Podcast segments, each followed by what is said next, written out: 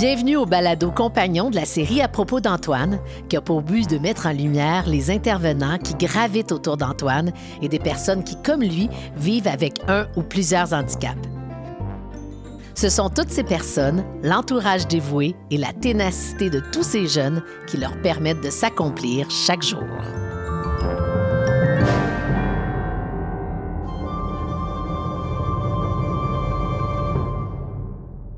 Aujourd'hui, nous recevons Ginette Boulanger, mère d'un enfant adulte autiste, pour discuter de sa réalité de parent et des similitudes qu'elle a vues dans la série.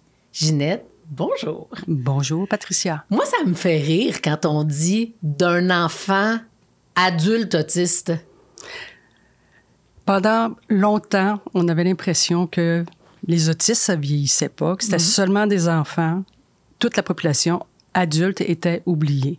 À partir de 21 ans, d'ailleurs, c'est toujours le cas, Ouais, on n'a pas de service, ouais. ou très peu. Mais toi, est-ce que tu dis que c'est ton enfant? Est-ce que tu le traites comme un enfant ou comme un adulte? C'est selon. Selon. Bon, on va-? Disons qu'il aime euh, Sesame Street, mais il écoute du heavy metal. OK. Donc, ça se voyage entre les deux. On va, on va apprendre un peu à découvrir Michael, parce que c'est son nom. Michael, 38 ans. C'est ça.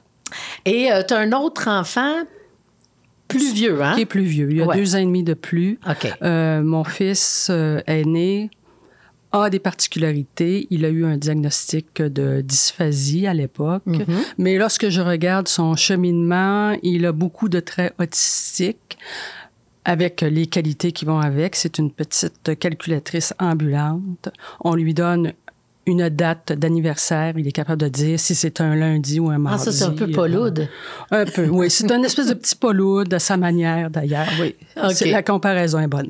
Mais on va parler de, de Michael. Parle-moi un petit peu de la petite enfance. Donc, euh, euh, avec ton mari, Gilles, avec qui tu es toujours d'ailleurs. Bravo. ça. Mais ça, ça sera un autre euh, balado. Tout aussi intéressant. Comment faire survivre un couple? Avec ou sans enfant handicapé. Exactement. Mais ça, ça, par contre, je veux en reparler un peu plus tard. Euh, Michael arrive au monde. Vous avez déjà euh, le, le plus vieux. À quel moment vous, tu, tu- tu commences à réaliser qu'il y a des petites différences? Euh, C'était difficile à vraiment évaluer parce que, justement, le plus vieux a une dysphasie. C'est un, au début, c'était un retard de langage qu'il a fini par, euh, par rattraper. OK. Donc, c'est, on dirait qu'il a été piqué avec un gramophone. Il parle tout le temps, mon plus vieux, mais présentement. Mais avant, les mots étaient difficiles, Mhm. peu de langage, mais une belle présence quand même, très affectueux. Comment il s'appelle? C'est Jonathan. Jonathan. C'est ça. bien. On rit un petit peu de lui parce qu'il est arrivé euh, un petit peu en retard dans la grossesse. On a dit jaune attend. Ah, Il nous a fait attendre un peu, mais pas plus que ça. OK. Donc, si ma, Michael euh, a des retards de, de langage au début, vous vous inquiétez pas trop? Non.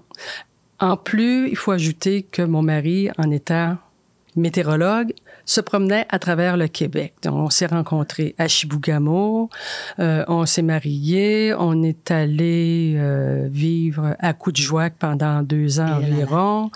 Euh, retour dans le sud à Maniwaki où j'ai accouché. Mhm. Euh, Michael avait, il y avait trois. Il y avait même pas une semaine qu'on déménageait à Sherbrooke. OK. À Sherbrooke, à, à neuf mois environ, on a déménagé à Val-d'Or. Puis ensuite, on s'est retrouvés à Iqaluit. OK. Ça aussi, ça serait un balado fort intéressant. Tous ces déménagements-là, parce que c'est, c'est, c'est quelque chose. Ouais. C'est ça. Mais les enfants suivaient quand même. Ouais. Euh, j'ai t- j'ai toujours été une gardienne dans la famille. Je suis l'aînée. Je gardais les enfants euh, des voisins très, très souvent. J'avais le tour avec les enfants de m'adapter, de, de les faire jouer. Mais j'ai pas vu vraiment, le retard se comprenait parce qu'ils étaient toujours en déplacement. Euh, à Iqaluit, euh, Michael était... euh, il parlait des petits mots en anglais, des petits mots Ah en ouais. inuktitut aussi, parce qu'il était gardé... par- J'ai travaillé là-bas, il Ouais. était gardé par euh, une Inuit. Puis disait des petits mots inuktitut, en anglais. C'était Ouais. un ramassis plusieurs choses. Et il était quand même très jeune. lorsqu'on est revenu dans le sud, à Montréal, euh, c'est là où les, vraiment les, la différence nous a sauté aux yeux. Comme par exemple, si, quelqu'un se, questionnait, je pense que mon enfant euh, a une différence, comment on pourrait tous les enfants autistes sont différents, mais comment on pourrait euh, donner des petits indices? C'était c'est très étrange à dire parce que dans, dans le Nord, avec la communauté euh, des Inuits, il était accepté comme il était. Fait qu'il y avait une, espèce d'intégration sociale qui était là. Euh, personne ne relevait la différence. il faisait partie de la gang, puis il agissait comme la gang. Quand on est retourné dans le sud, c'était euh, une autre. C'était différent. C'était différent. Il y avait une autre, une autre approche d'un peu tout le monde à l'école. Donc, c'était évident. il, y a, une différence sociale. Il y a une différence sociale qui, qui a fait transparaître plus ces, euh, ces différences. Mm-hmm. Euh, dans le Nord, euh, les voitures, je dis, il y avait quoi? Mon mari avait le camion d'Environnement Canada pour euh, se promener jusqu'à la station de météo. Mais c'était rare. Il n'y avait pas beaucoup de véhicules. Quand on est retourné dans le sud, ça a été la fixation. Mon fils voulait les autos. Il se promenait, il allait dans les automobiles des voisins. Euh, J'ai ri parce que mon fils Benjamin, à 21 ans, fait encore ça. C'est ça. il le fait encore. Disons qu'il a une collection d'autos. Euh, avec lui, on lui dit euh, Tu as 2300 autos. Comme ça, on, ça met un frein parce qu'il en veut toujours plus. On négocie avec lui euh, Si tu veux une automobile, tu nous en donnes trois. Ah oui. Débarrasse-toi-en de trois. Ah, je retiens l'information. Mais donc, faisait une fixation. donc, ça, c'est un autre symptôme. Symptôme. le langage n'était pas il, avait, ne parlait pas. OK. Est-ce qu'il est encore non-verbal? Il est toujours non-verbal. Euh, on dirait qu'au niveau de l'articulation, il a de la difficulté à prononcer des mots. Hmm. Des, certaines, certains mots ne, ne, passent pas. OK. La communication. Euh, avec son frère, est-ce qu'il y avait des jeux? Euh, avec les des jeux, des jeux, des jeux en parallèle. Je me souviens, les deux étaient petit, avec une maison de Sesame Street et des petits personnages. Euh, le plus vieux jouait d'un côté de la maison qui était ouverte sur la installée dans le, dans le salon sur la petite table euh, de salon. Un jouait avec les automobiles dans la façade et mon fils Michael était avec l'intérieur de la maison. Mais dans, à l'intérieur de la maison, il faisait des reproductions de ce qu'on fait, de ce qu'on vivait à la maison. Ah oui. Comme aller, aller se coucher.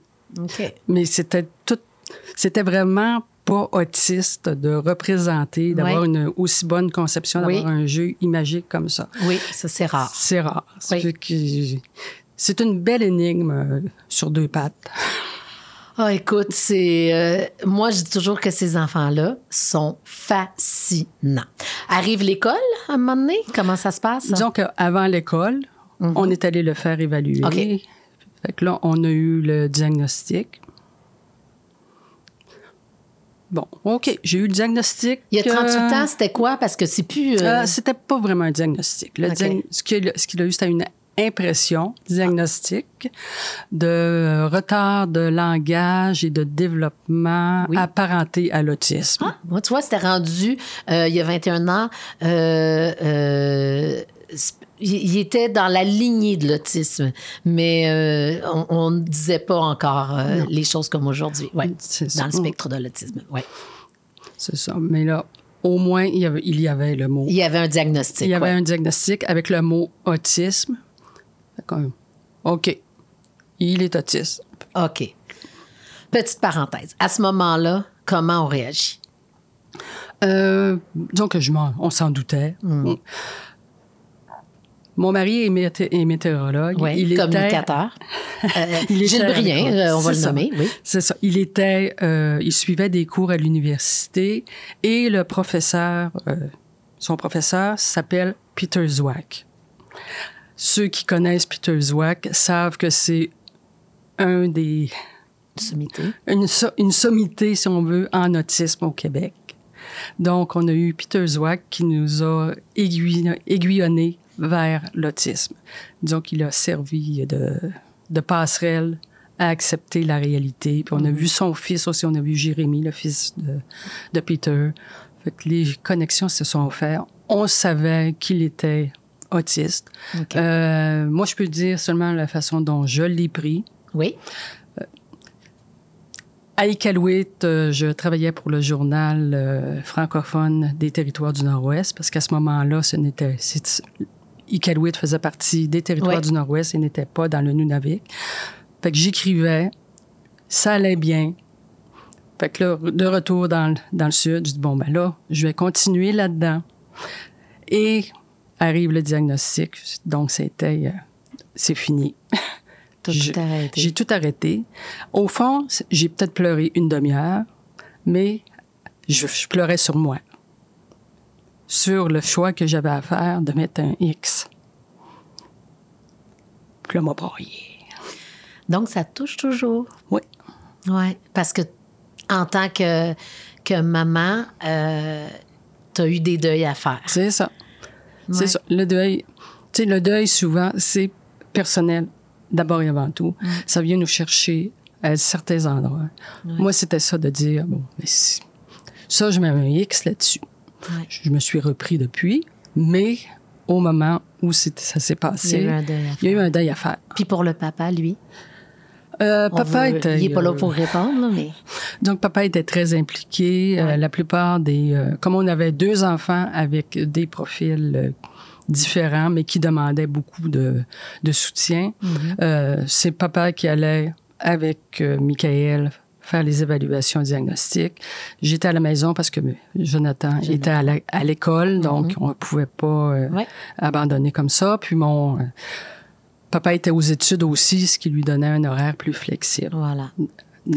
Mais on s'entend pour dire, et qu'a vécu, que pour un couple, c'est euh, c'est pas, pas facile parce que là, euh, c'est confrontant, tu sais, pour ma part. Euh, et je, je, le dis parce que Mathieu le dit souvent, Mathieu, le papa de Benjamin, que lui a été complètement dépassé. Il s'est repris par la suite, mais moi, j'ai été en action et mm-hmm. lui a été quand même un peu spectateur au départ, mais le couple n'a pas survécu.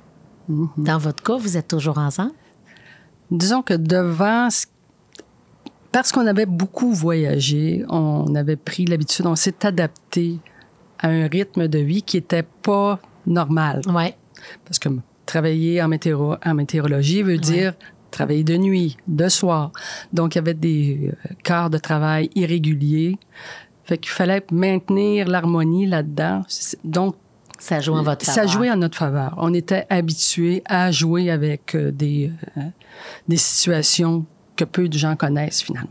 Puis je sais aussi que l'humour a joué beaucoup dans votre couple. Oui, oui, c'est officiel. On peut pas, euh, on peut pas passer à travers ça en voyant, en ayant seulement des lunettes noires. De temps en temps, des petites lunettes roses et je veux dire, ils sont tellement drôles avec leur façon de, de voir la vie. je, je pense à je repense à une folle.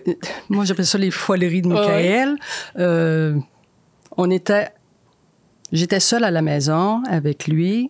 Euh, j'attendais son, une éducatrice. Elle m'avait téléphoné, elle, devait, elle était pour être en retard. Mais mm-hmm. j'ai eu un téléphone que je devais prendre. le bureau était au sous-sol. J'étais au mm-hmm. sous-sol en train de discuter avec l'autre personne. Mon fils était en haut, en sécurité, mais je parle avec, je parle, je discute du problème et j'entends de l'eau qui coule. je dis, ah, monsieur a décidé de prendre un bain. je continue de parler. L'eau coule toujours. J'ai dit, non, ça va pas. Euh, excuse-moi, je vais être obligé de te raccrocher au nez. Euh, mm-hmm. je vais aller voir qu'est-ce qu'il fait. On venait de rénover notre cuisine. On avait un évier avec un, la, douchette pour euh, laver les légumes. Que monsieur avait décidé de faire pleuvoir dans, la, cuisine, en envoyant l'eau au plafond. Pendant combien de temps? Une quinzaine de minutes peut-être, mais le, non, mais ça c'est pas drôle. Ce qui était drôle, on était en plein hiver. Il avait mis son costume de bain, une paire de bottes de caoutchouc et une tuque sur la tête. Parce qu'il détestait avoir les cheveux mouillés. Oui, oui. là, je le vois trimé comme ça. Puis là, il me regarde, mais ce qu'il voulait dire, mais c'est correct, je, ne suis pas mouillé, moi. C'est logique. C'est logique. Une douche. Une douche. tout ça est tout à fait logique. Oh mon Dieu. Oui, Et, et l'éducatrice arrive là-dessus. je dis, rire. On était crampés en deux à rire comme des drôle fous. parce que ça, ça me fait penser beaucoup à la série à propos d'Antoine, où il y a beaucoup d'humour, où il y a beaucoup de moments comme ça que tu dis, c'est surréaliste. C'est vrai, hein? Ça, tu l'as reconnu, je peux pas croire. C'est mon quotidien. ouais, j'ai entendu une histoire d'un cellulaire dans un mur.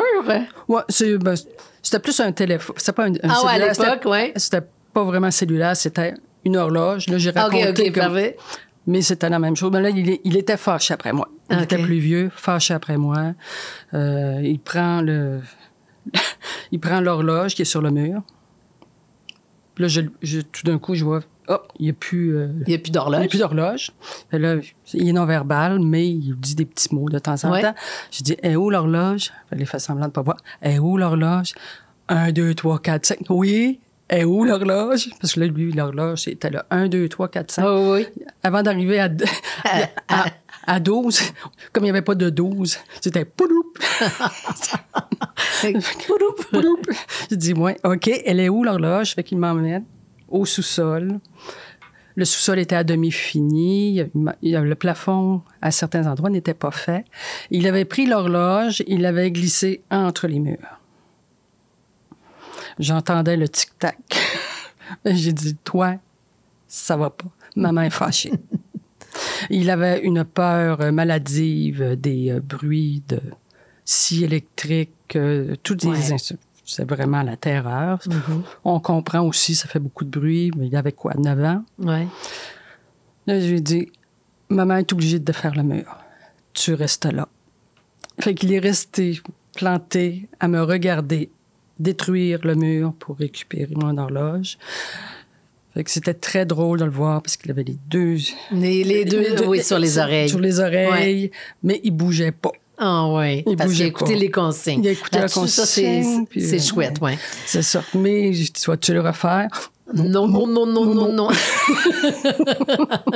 oh, tu vois? Il a dû dire, maman est folle, j'étais aussi bien. Je vais pas là. Non. Euh, alors, une fois que qu'on qu'on qu'on accueille ça, qu'on le qu'on vit des deuils, on se relève les manches et là, on tombe dans l'action. Mm. Qu'est-ce qu'on fait? comme nous avons eu euh, Peter Zwack euh, sur, euh, sur notre chemin et que je viens de Chibougamau, à Chibougamau, si tu veux quelque chose, relève-toi les manches puis va le chercher parce que ça tombe pas du ciel. trois jours après son diagnostic, je faisais partie du CA de Autisme Montréal. Ah oui, hein? C'est ça. En partie. Et tu es toujours là, hein? Là, je suis avec la fédération, mais je toujours, toujours dans le communautaire. C'est ça. C'est ça. Mais le fait d'être avec les au moment du diagnostic, les connaissances en autisme étaient euh, minimes, les services étaient minimes. Si je voulais des informations, fallait que j'aille les chercher. Quelle meilleure place que d'être là. Euh, avec ma petite expérience en, journalisme, mm-hmm. euh, j'avais étudié en lettres, c'était vraiment c'est là où j'allais, d'une façon ou d'une autre. J'ai pu m'occuper du journal de Autisme Montréal, le revamper un peu. Le site Internet. Le site Internet, c'est arrivé plus tard. Donc, euh, être dans l'action, avoir le maximum d'informations pour aider mon fils et en même temps aider d'autres parents parce que je voyais d'autres parents qui étaient euh, vraiment démunis. Moi, il y a des gens, des fois, je me dis, mais qu'est-ce qui tu sais, je, passais mon temps à dire les listes d'attente, euh, euh, le manque de services, le manque d'intervenants. Je dis, mais qu'est-ce qu'ils font les gens en Gaspésie? Qu'est-ce qu'ils font les gens? Sont, sont où les services? Puis je me dis aussi, mais qu'est-ce qu'ils font les gens qui sont attention, là, je vais dire le mot pauvre, mais on ne parle pas d'argent. Les gens qui n'ont pas le, la, drive de, mm-hmm. de, trouver des solutions. Les enfants, finalement, en bout de ligne, n'ont pas tous les mêmes services parce qu'ils sont pas tous entourés de la même façon. Exactement. C'est une réalité avec laquelle on est confronté très, très souvent. Euh, je m'occupe de, du support, du soutien pour le site Internet, mais aussi pour les parents ou même les éducateurs. J'essaie de diriger les mm-hmm. gens vers les ressources. Avec euh, la Fédération québécoise de l'autisme, on fait beaucoup de de fiches techniques, euh, comment aller chercher euh, des allocations familiales. Et, euh, maintenant, il y en a des services. Maintenant, il, y en a. il y en a. Il en manque toujours. Mm-hmm. Et c'est pas fini. Il va toujours en manquer. le communautaire prend une part active pour aider les familles, mais encore, le financement n'arrive pas toujours et avec la crise euh, des employés, ça devient vraiment très difficile de pouvoir aider les gens. Une des choses aussi qu'on a remarqué, c'est des agences euh, qui viennent chercher les éducateurs qui ont un peu d'expérience. C'est malheureux. Éducateurs, orthophonistes, euh, on nous dit que ces enfants-là, quand ils sont tout petits, là, pas, des enfants de 38 ans, mais quand, quand ils sont tout petits, qu'ils sont des petites éponges, c'est là qu'il faut, euh, faut donner le plus de stimulation. Mais on est sur des listes d'attente, on attend. Qu'est-ce qu'on mm. pourrait dire euh, aux parents, justement, pour les, euh, les, aiguiller un peu? Euh, mon Dieu, comme, comme j'ai dit, avec la, à la Fédération québécoise de l'autisme, on a fait des guides. Mm. je voulais en amener un. On a un guide pour les parents. On propose des activités, des choses à faire pour, justement, aider les, les enfants, mais d'aller chercher surtout de l'aide auprès des autres parents, de voir qu'est-ce que les autres parents ont vécu, comment ils ont euh, pu euh, se dépatouiller, comment ils ont fait progresser. Le fait de pouvoir communiquer euh, soit la détresse, soit les victoires, puis de se faire comprendre sans se faire regarder avec des grands yeux. tu vois exactement là où je voulais aller. De pas s'emmurer, de pas se mettre des œillères, puis d'essayer de, trouver autour de soi un réseau qui peut te soutenir. C'est ça. C'est correct qu'on soit découragé au début, mm-hmm. puis qu'on vit des deuils, mais c'est important d'en parler puis de trouver des gens autour de nous, de trouver des ressources. C'est ça, de, ne pas avoir peur de demander aussi. Certains ne demandent pas, peut-être parce qu'ils savent pas où aller, où se diriger. Certaines personnes, là, j'ai fait un... J'ai suivi un micro-programme en père aidance à l'Université de Montréal. Je viens de terminer. J'ai eu un stage auprès des adultes avec des troubles de comportement. Mm-hmm. Et c'est un monde absolument... Euh, je dis, la, la détresse est là, mais en même temps, j'ai vu tellement de gens qui sont dévoués pour nos enfants, même des cas lourds et mm-hmm. graves il y a tellement de générosité dans la population qu'il faut, il faut bouger, il faut aller chercher. 38 euh, ans, euh, là, c'est sûr qu'on est passé de la petite enfance, euh, mais maintenant, il est. c'est un adulte. Comment, comment vit-il? De quoi vit-il? Que fait-il de ses journées? comment oh. ça se passe? disons que euh, une chose que j'ai toujours trouvé triste, c'est de voir des trisomiques de 50 ans qui se promènent avec sa mère qui en a 70. Je regardais ça, j'ai dit non. Je dis ça arrivera pas à mon à mon gars. Mon gars est non verbal, il est très dépendant, il peut pas se débrouiller tout seul. Il est quand même capable de, de s'affirmer, de dire ce qu'il aime ou ce qu'il n'aime pas. Mais c'était pas pour moi comme il y a des listes d'attente, présentement, c'est des listes d'attente de quoi? 10 à 12 ans dans la région de Montréal pour pouvoir avoir des résidences pour les adultes. Euh, dans le temps, j'ai dit, j'attendrai pas à la dernière minute. À l'âge de 12 ans, j'ai fait une demande auprès du, euh, du CRDI, du Centre de réadaptation, pour avoir une place pour mon fils. Il avait 12 ans. Je dis là, ça va bien. Ça peut aller bien très longtemps. si jamais on a une crise, parce qu'on ne sait jamais que sais, la dynamique familiale va bien, mm. mais il peut arriver des événements hors contrôle et on perd tout, toute la... On perd les pédales, tout le monde se rue à gauche et à droite. Puis elle était en état d'urgence. J'ai dit non. On veut pas ça. J'en veux pas ça. Au moins, la demande va être faite. Si on a un état d'urgence, au moins la demande est là. Tu j'aurais pas à remplir des papiers, puis à me mhm. creuser la tête. C'est en cas de, décès de mon mari ou peu importe. On sait jamais ce qui nous tombe, euh, ce qui peut nous arriver. C'était fait. Euh, personnellement, j'avais un souhait qu'à 21 ans, il puisse avoir sa place. Euh, la disponibilité était là. il a eu sa place à ses 20 ans. Il était le premier sur la liste, mais il n'y avait pas de place disponible. On a trouvé une solution alternative. Euh, il y avait une fondation à Le Pilier qui est à Laval, qui offre des résidences. Fait qu'une semaine sur deux, durant ses, 20, ans, il a pu vivre une semaine à la maison et une semaine en résidence. Mais direction autonomie. Direction autonomie. Et c'est exactement ce que je voulais. Oui de, ne pas le prendre du jour au lendemain et de l'envoyer dans une résidence. Ça tombait bien. Oui, c'est ça. Moi, j'ai toujours eu, je ne sais pas si c'est ma grand-mère ou des petits anges qui fait tomber les morceaux de casse-tête exactement au bon moment, à la bonne place. OK, on le prend. OK. Donc là, il est présentement. Il est présentement, à ses 21 ans, il a eu sa place, il, il a eu une place libérée. Il est là depuis ses 21 ans et ça va très bien. Comment ça se passe, les journées euh, de Michael? Euh, là, c'est le problème. c'est plus mon problème. C'est plus mon problème. mais non, mais je suis curieuse, parce que c'est moi, il y a 21 ans, là. Je veux savoir. C'est ça. Disons que ça dépend des régions. À Laval, il n'y a pas vraiment de service de données pour les adultes. Il n'y en a aucun.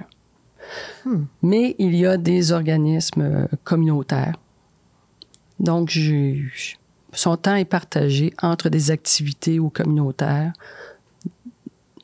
et à la résidence. À la résidence, c'est une résidence euh, intermédiaire de type familial, c'est-à-dire qu'il peut y avoir un maximum de cinq personnes qui vivent vraiment dans un milieu familial. Familial, oui.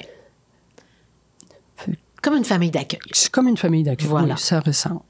Et, et il occupe ces journées de quelle façon? C'est ça. Comme je suis pas là pour vraiment vérifier, Mais la, responsable le fait travailler un peu à la maison. Mm-hmm. dire, euh, il est tellement grand qu'il est capable de changer toutes les ampoules. Ah oui, c'est oui, oui, un grand gaillard. C'est ça. Et c'était son initiative à la maison. Quand tu voyais des ampoules de brûlées, euh, Parfait. elle allait les changer. OK. Électricien dans l'âme. Dans l'âme, c'est ben, un euh, monsieur qui voit tout, puis s'il peut arranger quelque chose, il le fait. Ce qui fait partie aussi de, des moments comiques. Euh, aller euh, réparer le pare-choc de l'automobile avec du band-aid, avec un... Mais ça, ça a du sens quelque part. ça a du sens. C'est le côté naïf, mais au moins la volonté d'aider. totalement. Est-ce qu'il a des passions? Lui, c'est les automobiles. Toujours. Toujours. La musique. Mm-hmm. Son père est musicien aussi, il joue de la musique. Donc, euh, écouter de la musique. Euh, une de ses passions quand il vient à la maison les fins de semaine, c'est de regarder des chaînes YouTube avec euh, des mini-autos, des collectionneurs de mini-autos. Il collectionne des mini-autos. De regarder comment les voitures euh, démarrent et d'écouter euh, de, la musique, des vidéos. Oui. Euh, ben, ça ressemble ça. beaucoup aussi à ce que mon Benjamin fait. Moi, Benjamin, dans les, les trucs spécifiques qu'il aime, c'est le son des klaxons ou des horns de, de pointage au hockey dans les arénas. Alors, il va écouter spécifiquement les buts, le bruit que ça fait. OK. peu importe. Et je pense qu'il pourrait nommer l'aréna associé à ça. Tu comprends? OK. C'est que c'est très intéressant. hein. Les, des fois, on peut avoir de bonnes discussions.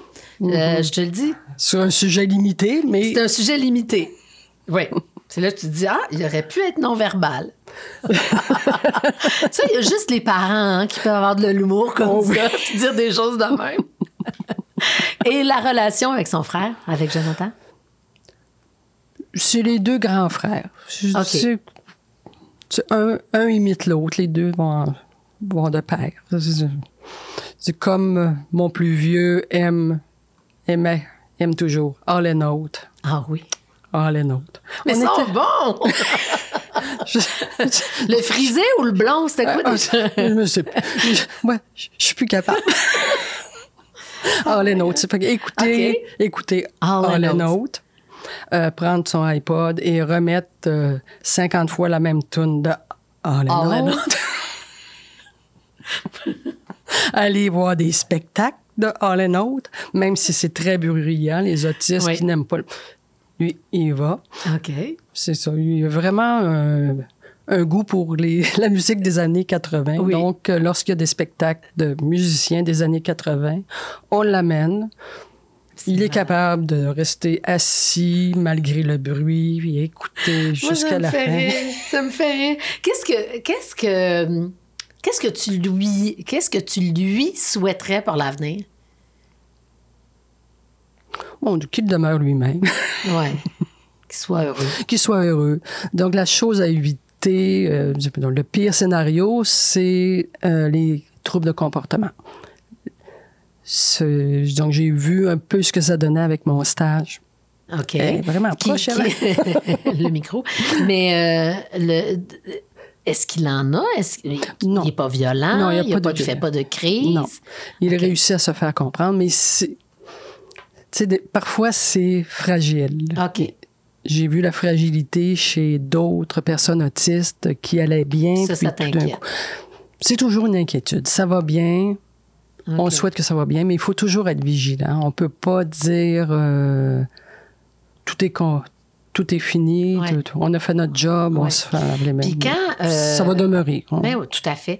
Euh, Puis quand on n'est plus là, quand Gilles sera plus là, quand Ginette sera plus là, Ben là, avec, avec la pandémie, la pandémie nous a amené au moins une certitude.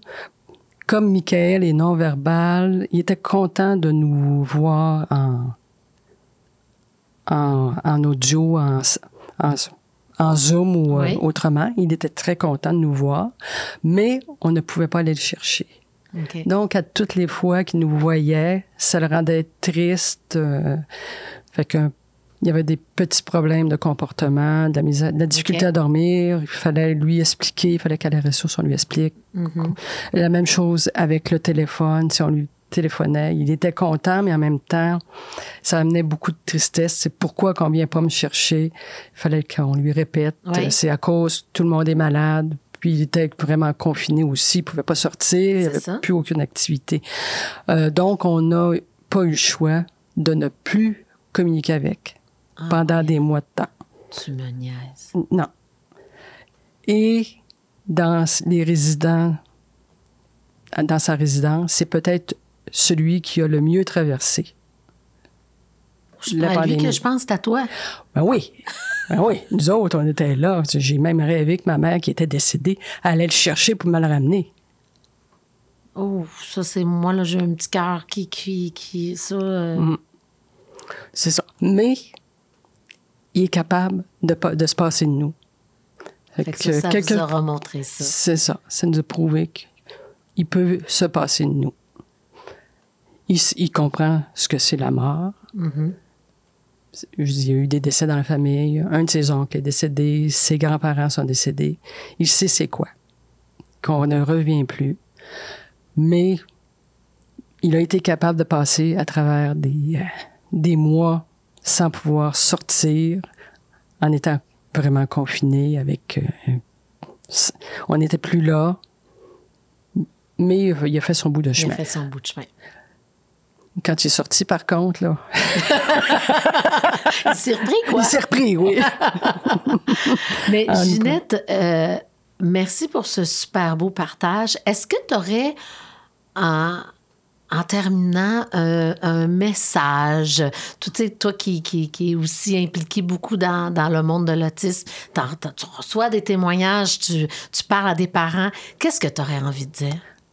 Euh, moi, je dis toujours la même chose. Il faut croire dans le potentiel de nos enfants.